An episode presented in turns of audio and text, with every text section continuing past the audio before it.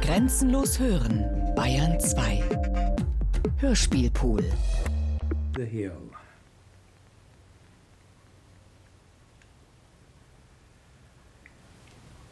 The scene, the panorama of my passing days, the light and darker hours of its less than total darkness. The crowded and less crowded, but ultimately empty scene. Scene without actors. Scene without lights.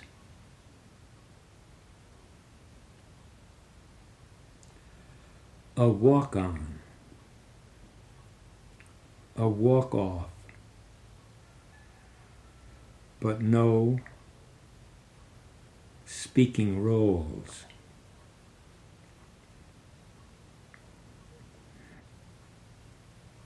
I worked for a while as an acolyte,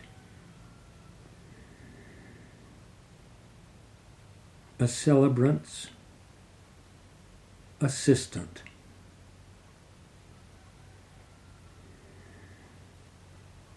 I filled the cruets. He sang the incantations.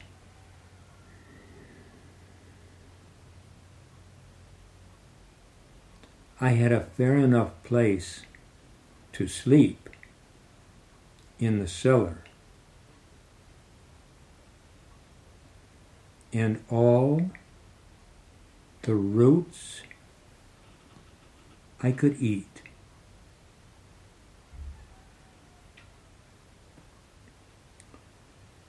The work itself was agreeable, but the hours interfered with my meditations.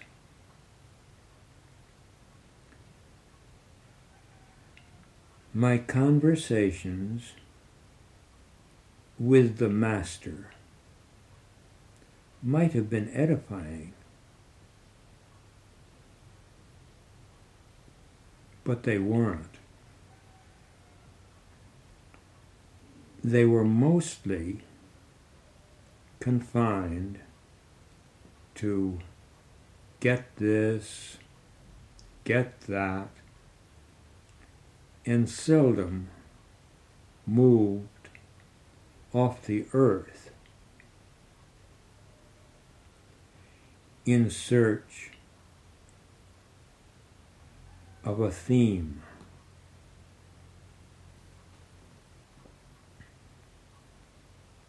Friends, I don't like to delude myself. I don't suppose I've had many, four or five, two or three, one or two, none, not none. I must have had one or two.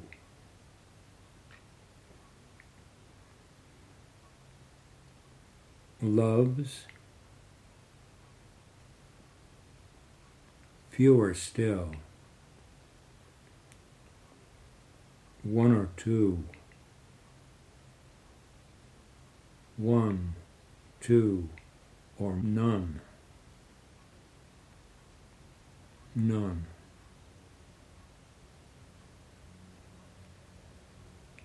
Notable memories? Few.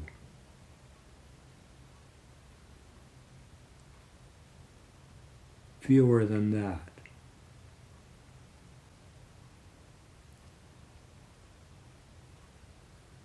Things having been thus blank so far, what makes me think they'd be different if? Different when? In the event that. Still, I think they would.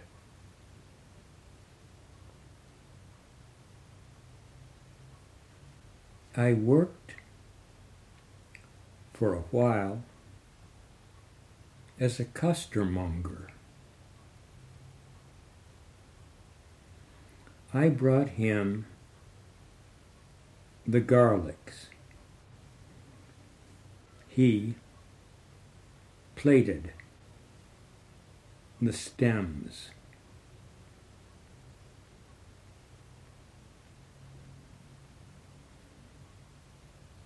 What will be different?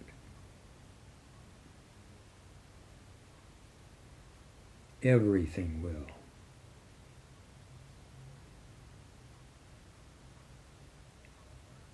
What do I mean by everything?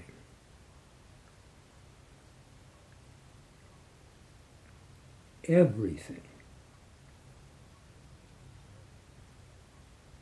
Everything? Everything. The air, the light, the trees, the hill. What hill? You know, everything.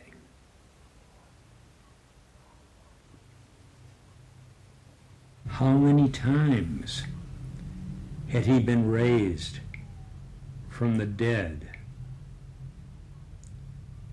pinned down by rubble, and again raised to life?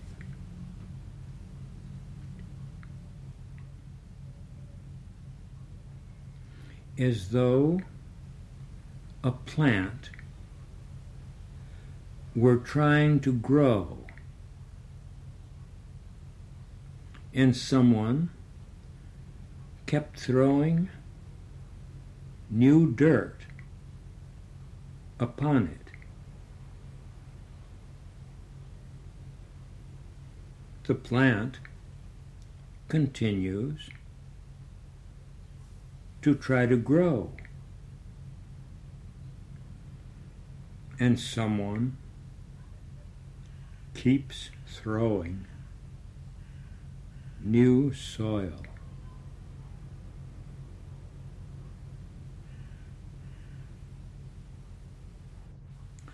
Sometimes I think it's like celery stalks growing in darkness. Stalks reaching up toward the light.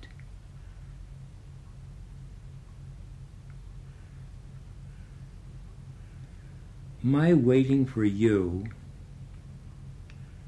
is like a plant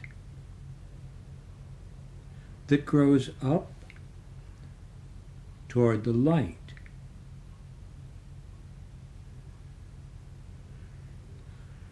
Doesn't veer from its path.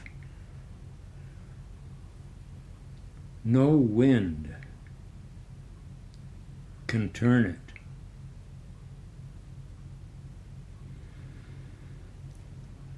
I wait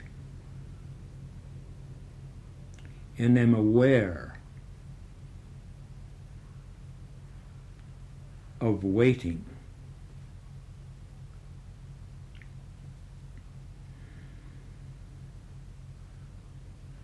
Light is always shining gently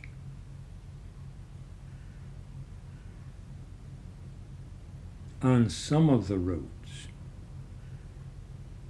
on some of the tubers.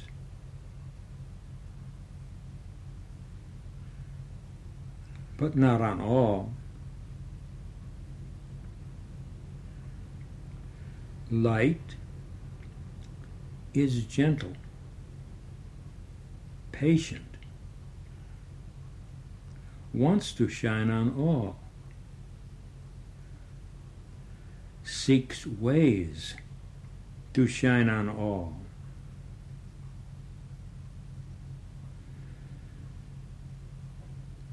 Some of the tubers get in the way of the others.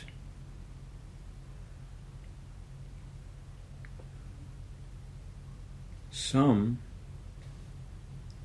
get all the light. Others in darkness, in shadow of those in the light.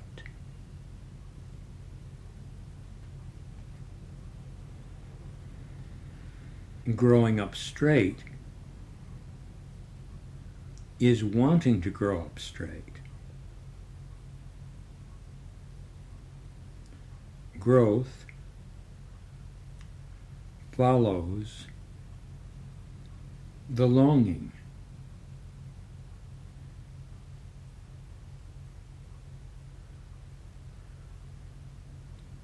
Growing up straight is wanting to be straight.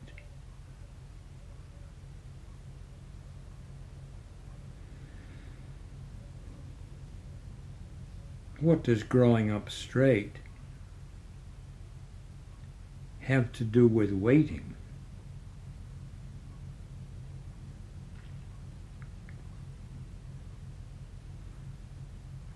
Waiting is what I do while trying to grow up straight.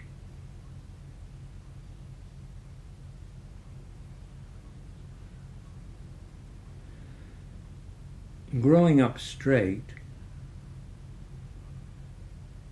trying to grow up straight,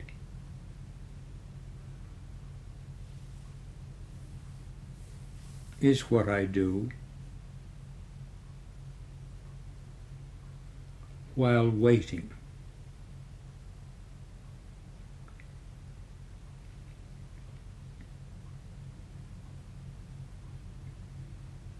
I wait for you. I aspire toward you.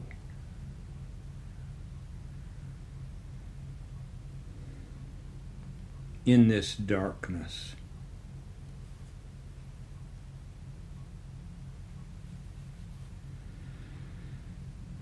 trying to keep myself ready to be ready to receive you.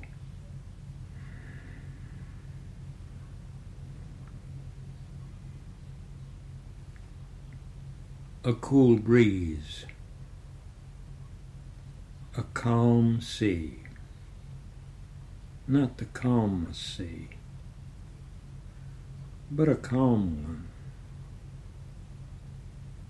Cool breeze, calm sea, not the calmest, but calm.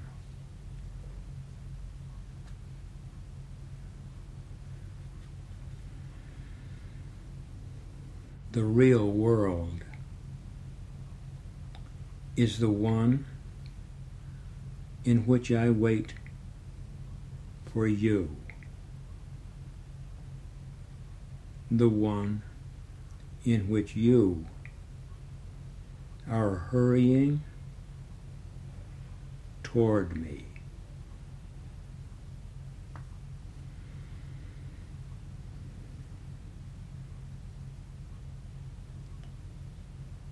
waiting for you as though I weren't waiting.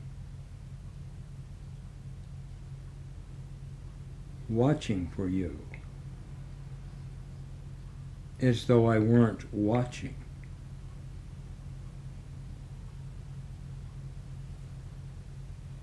Doing all things as though I weren't doing them. Doing them just the same.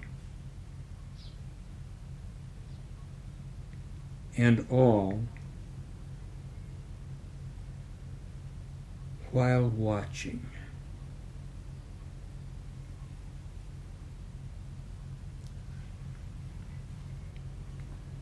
I worked as a busboy on the Côte d'Azur.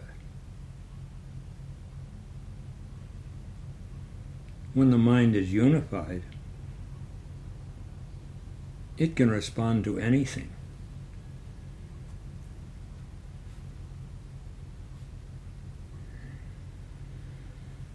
All that isn't light is dark. All that isn't dark is light.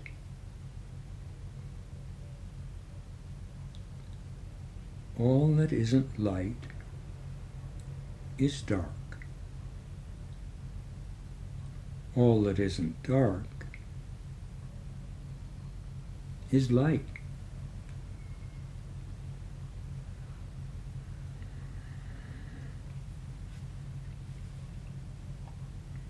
Light is light. Dark is dark. Light is light. Dark is dark. Light is in the beholder's eye. Dark is in the beholder's eye.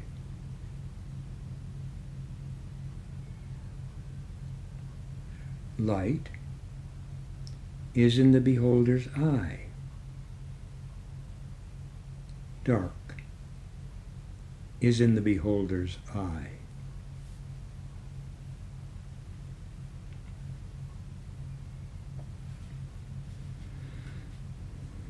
Up, up, and out of the dark. Up, up, and into the light. Up, up, and out of the dark. Up and into the light.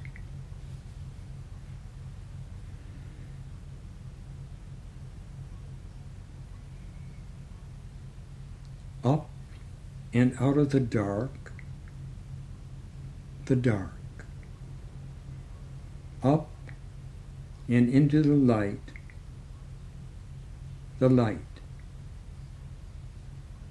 up and out of the dark, the dark, up and into the light.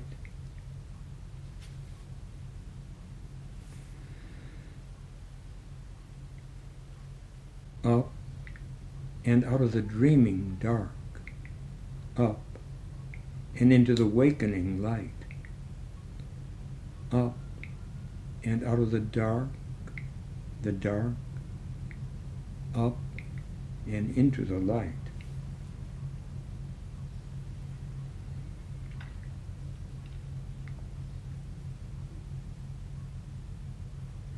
Out of the dark, out of the dark into the light, into the light, out of the dark, out of the dark, into the light, the light.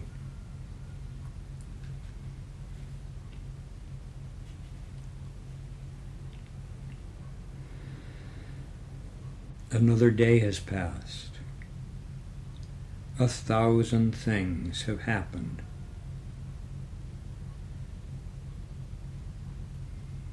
But I haven't found you. I don't think I have.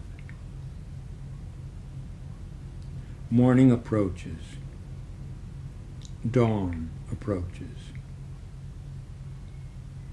One neurasthenic rooster after another awakens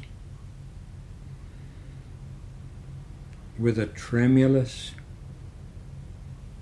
cry.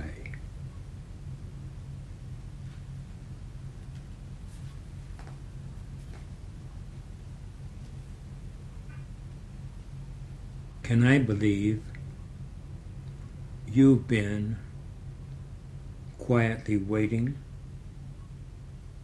for me to begin?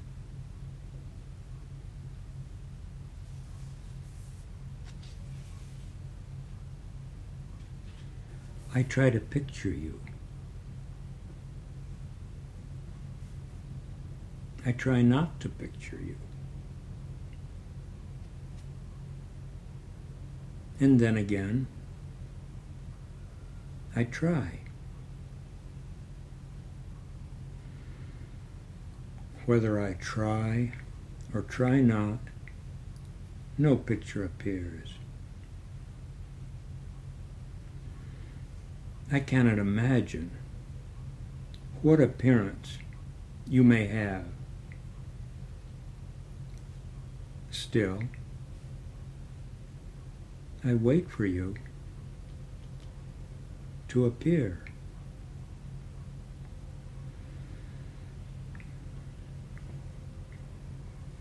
I have a new idea of you. That you come disguised. That you show up now in one guise, now in another now as one person, now as another, now in one place, now in another.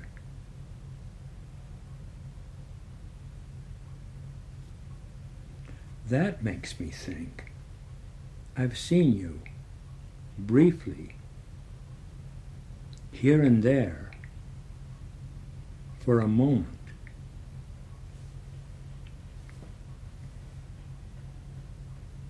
Only a moment.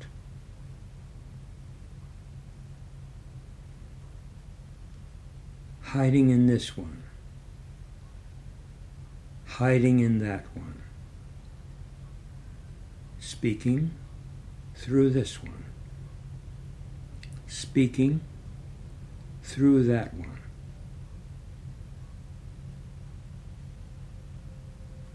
just for a moment, fleetingly.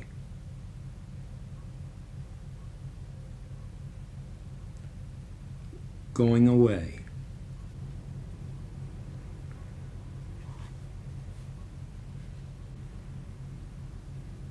In the silence between sounds, I listen.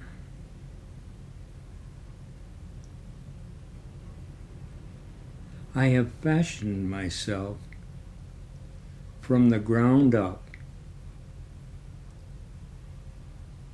as though I were a tower.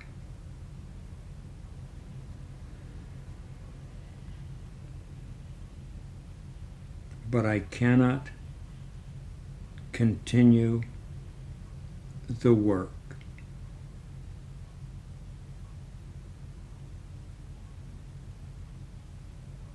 I can no longer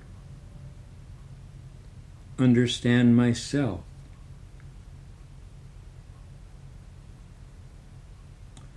Cannot decipher my own commands.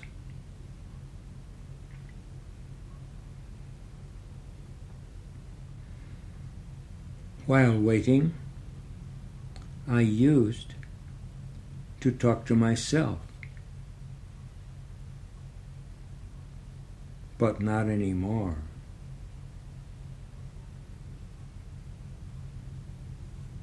If I'm talking,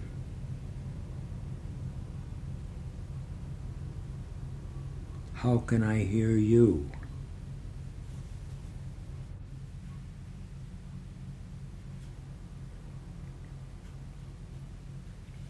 No. There's no way to begin. No way to end it either. I can see that already. Still, I'll have to begin. Have to end it too. Have to pull it right through to the end. This time once and forever. Do it up. Finish it off. Tell the whole thing one time through.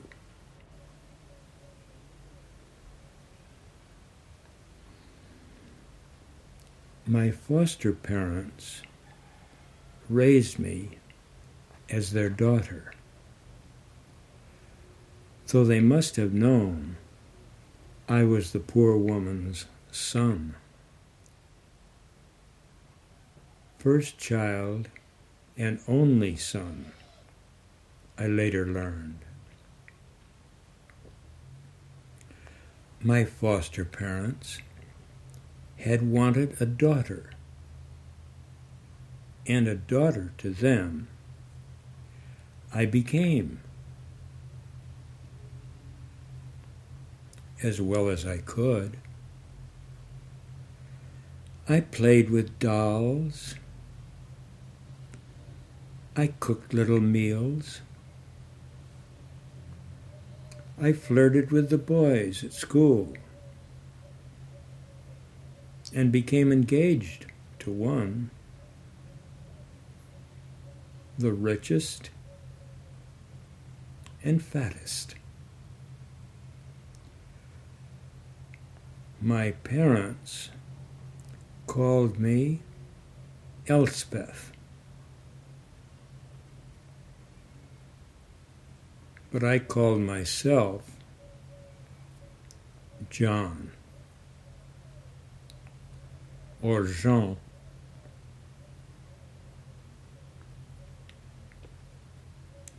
A confusing childhood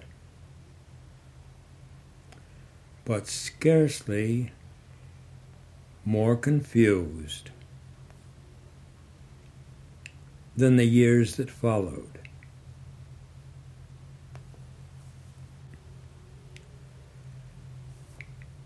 My parents died both at once when I was 13. They had gone for a drive on Sunday and left me at home. Their horse took fright at a wild deer crossing its path and bounded off round the curve of a high mountain road, pitching the wagon off onto the hillside where my poor parents rolled to their death. I was left alone in the house to mourn them.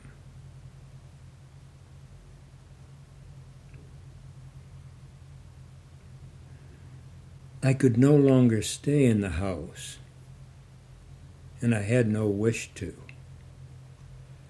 I took off from it one night shortly thereafter, at midnight, I wrapped my clothes, my ribbons and bows in a blanket, and I also took with me a pair of my lamented guardian's work pants and a workaday jacket that fit me quite well. I was determined to prove myself now, if not as a man, at least as a strong, growing lad in the first town I came to.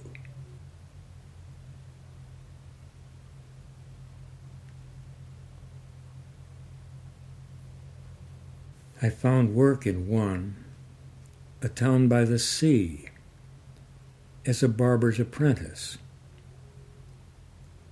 a job for which my life as a daughter had prepared me uniquely. The barber was pleased with my tact and good manners, my cleanliness, prompt obedience, and reserve. He provided me with a place to stay, a dark, narrow closet adjoining his shop. I'd leave the door open a crack at night and breathe in the spicy, pungent, and florid aroma of his lotions.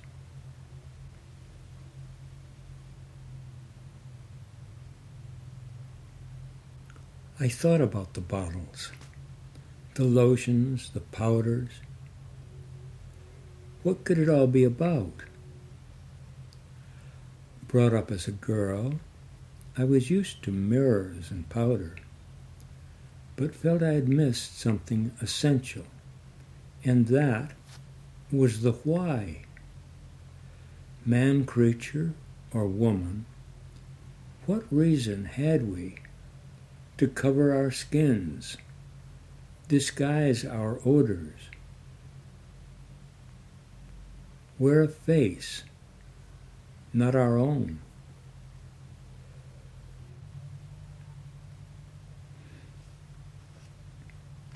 If all that had ever come through that door was aroma, there might not be any story to tell. But it was not. I can't remember now just when the presences appeared. Spirits of my master's past customers who'd come back to reclaim their hair. That, at least, was the construction I put upon their nocturnal appearance. Why else would they have chosen his shop to return to?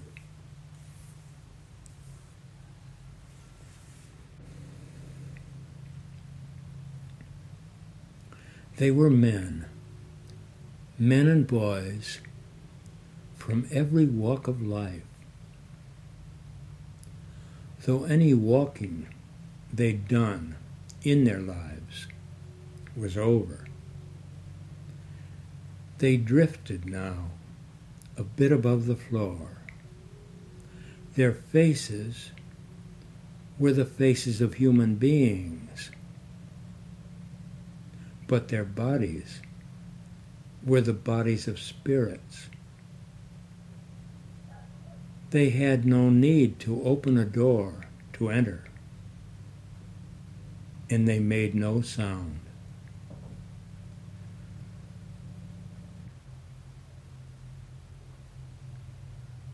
They moved around the shop at night. Not one night, many. I got to know them. We didn't speak, but I had my ideas about them. Was one the leader? Were they a band? Or had each one come on a mission of his own? At first I lay very still on my cot and watched them. Later, when I was sure they weren't concerned with me, I sat up, still on the bed, and watched them more closely. I could see their faces, not flesh so much as the lines.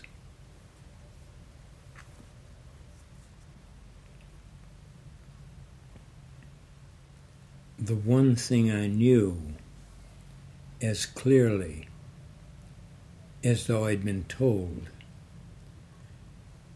is that I must not ask my master who they might be. Whatever I learned of them, I knew I must learn for myself.